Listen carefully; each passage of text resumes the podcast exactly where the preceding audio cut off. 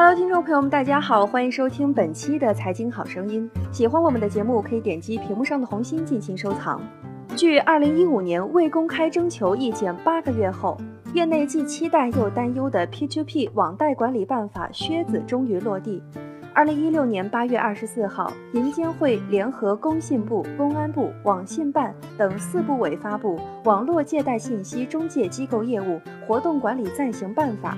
网络借贷、P2P、互联网金融各种新名词，其实最给大家留下印象的，反而是问题案件。最近，易租宝案件的涉案嫌疑人刚刚移送司法，泛亚的嫌疑人也被起诉。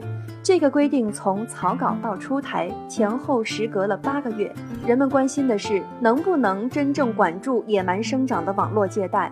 易租宝是一个比较典型的案件，别的出问题的平台也时常见诸报端，但我们通常没有概念的是网络借贷这一领域到底有多乱。不说印象，我们来看看数据。今年上半年出问题的网贷平台就有五百一十五家，而因为跑路的、提现困难、金针介入等各种姿势退出这一领域的就有二百六十八家。用银监会的话说，就是行业规模增长势头过快，业务创新偏离轨道，风险乱象时有发生。那么在互联网金融这一领域，网贷到底有多猛？截至二零一六年六月底，全国正常运营的网贷机构共两千三百四十九家，借贷余额六千两百一十二点六一亿元，相对于一年半以前，增速相当惊人，分别增长了近百分之五十和近五倍。但是出问题的比例也相当之高。截至二零一六年六月底，全国累计出问题的平台共有一千七百七十八家，约占全国机构总数的百分之四十三点一。这是什么概念？也就是说，将近一半都有问题。更恐怖的是，出问题的网贷平台的增速。二零一三年，全国问题平台有七十六家，二零一四年增长到了二百七十五家，而二零一五年则有八百九十六家，是二零一四年的三点二六倍。换句话说，三年间出问题的网贷平台的数量平均增速居然超过百分之三百。一方面是网贷平台来势凶猛、野蛮生长，另一方面则是问题层出不穷。像易租宝、大大集团、泛亚这样让投资者血本无归，甚至引发群体性事件的，其逻辑也就不难理解。当然，这也暴露了监管跟不上这一新生事物的漏洞，所以新的监管方式就势在必行了。其实，去年十二月，银监会就和工信部、公安部、网信办等部门联合发布了《网络借贷信息中介机构业务活动管理暂行办法》征求意见稿，结束了网贷行业无门槛、无标准、无监管的“三无”局面。而在今天的正式法规中，对于网络借贷乱象也有几记大招。不得，第一招，负面清单管理。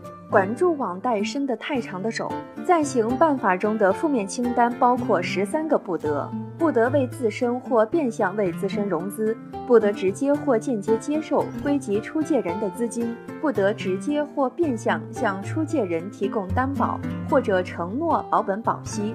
不得自行或委托授权第三方在互联网、固定电话、移动电话等电子渠道以外的物理场所进行宣传或推介融资项目等等。简单一句话，就是在强调网贷平台只是信息中介，而不是信用中介。换句话说，这些平台只是提供了融资方的信息、需求、产品等信息，而不保证这些东西的信用。以前在网贷没人管的时候，类似自融、违规放贷、设资金池、期限拆分、搞线下营销等手段层出不穷，美其名曰金融创新。但现在，如果你爸妈在菜市场买菜时，再有人给他塞年收益率高的离谱的 P2P 小广告，都可以举报了。动不动年化收益率超过百分之十的馅饼，天上真的不会掉。存管第二招资金存管，第三方机构保平安。暂行办法的第二十八条明确规定，网络借贷信息中介机构应当实行自身资金与出借人和借款人资金的隔离管理，并选择符合条件的银行业金融机构作为出借人与借款人的资金存管机构。听起来很专业，但也不复杂。说白了，就是你在网上借钱给这些企业多了一层保障，因为资金存管在银行业金融机构里面，而不是直接把钱打到网贷平台上。万一平台跑路了，钱还存在第三方金融机构里，说好的高收益恐怕不一定能拿到，但至少不会血本无归，至少托个底儿。在这一办法出台之前，有一些经营规范的平台已经做到了这一点。到今年八月十五号，有一百三十家平台与银行签订直接存管协议，与银行签订联合存管的平台则有四十六家。在混乱的 P2P 界，这几乎堪称业界良心了。